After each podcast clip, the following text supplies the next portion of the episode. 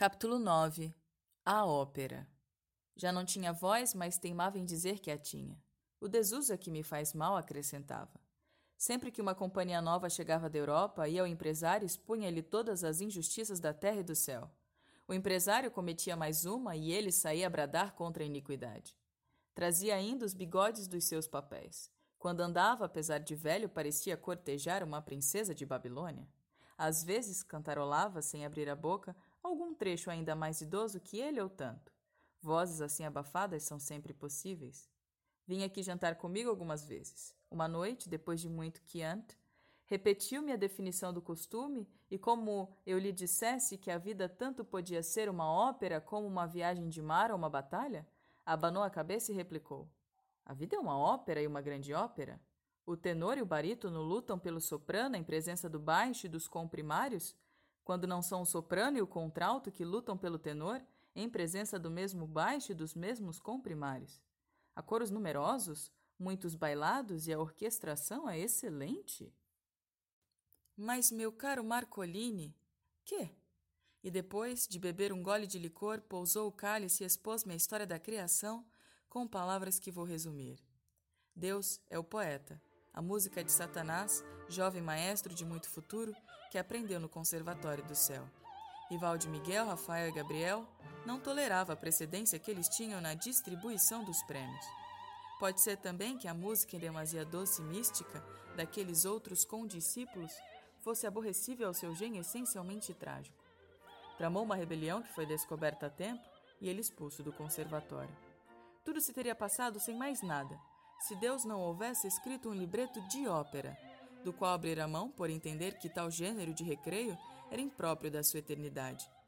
Satanás levou o manuscrito consigo para o inferno, com o fim de mostrar que valia mais que os outros e, acaso, para reconciliar-se com o céu, compôs a partitura e, logo que a acabou, foi levá-la ao Padre Eterno. Senhor, não desaprendi as lições recebidas, disse-lhe. Aqui tendes a partitura Escutai-a, emendai-a, fazer executar, e se achardes digna das alturas, admiti-me com ela a vossos pés. Não, retorquiu o Senhor, não quero ouvir nada. Mas, Senhor. Nada, nada. Satanás suplicou ainda, sem melhor fortuna, até que Deus, cansado e cheio de misericórdia, consentiu em que a ópera fosse executada, mas fora do céu. Criou um teatro especial, este planeta, e inventou uma companhia inteira, com todas as partes, primárias e comprimárias, coros e bailarinos. Ouvi agora alguns ensaios.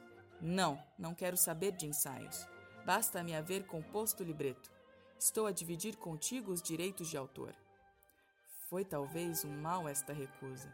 Dela resultaram alguns desconcertos que a audiência prévia e a colaboração amiga teriam evitado.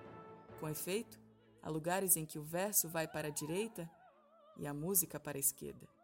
Não falta quem diga que nisso mesmo está a beleza da composição, fugindo à monotonia, e assim explicam o terceto do Éden, a área de Abel, os coros da guilhotina e da escravidão. Não é raro que os mesmos lances se reproduzam sem razão suficiente. Certos motivos cansam a força de repetição. Também há obscuridades, o maestro abusa das massas corais, encobrindo muita vez o sentido por um modo confuso. As partes orquestrais são, aliás, tratadas com grande perícia. Tal é a opinião dos imparciais. Os amigos do maestro querem que dificilmente se possa achar obra tão bem acabada.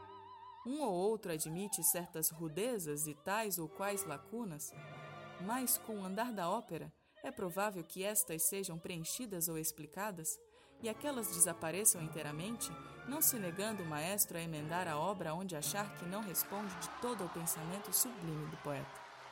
Já não dizem o mesmo os amigos deste. Juram que o libreto foi sacrificado, que a partitura corrompeu o sentido da letra e, posto seja bonita em alguns lugares e trabalhada com arte em outros, é absolutamente diversa e até contrária ao drama. O grotesco, por exemplo, não está no texto do poeta. É uma excrescência para imitar as mulheres patuscas de Windsor. Este ponto é contestado pelos satanistas com alguma aparência de razão. Dizem eles que, Ao tempo em que o jovem Satanás compôs a grande ópera, nem essa farsa nem Shakespeare eram nascidos? Chegam a afirmar que o poeta inglês não teve outro gênio senão transcrever a letra da ópera com tal arte e fidelidade que parece ele próprio o autor da composição.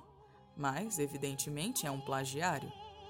Esta peça, conclui o velho tenor, durará enquanto durar o teatro, não se podendo calcular em que tempo será ele demolido por utilidade astronômica. O êxito é crescente.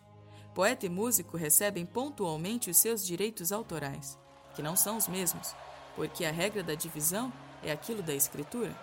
Muitos são os chamados, poucos os escolhidos. Deus recebe em ouro, Satanás em papel. Tem graça. Graça? bradou ele com fúria. Mas aquietou-se logo e replicou: Caro Santiago, eu não tenho graça, eu tenho horror à graça. Isto que digo é a verdade pura e última.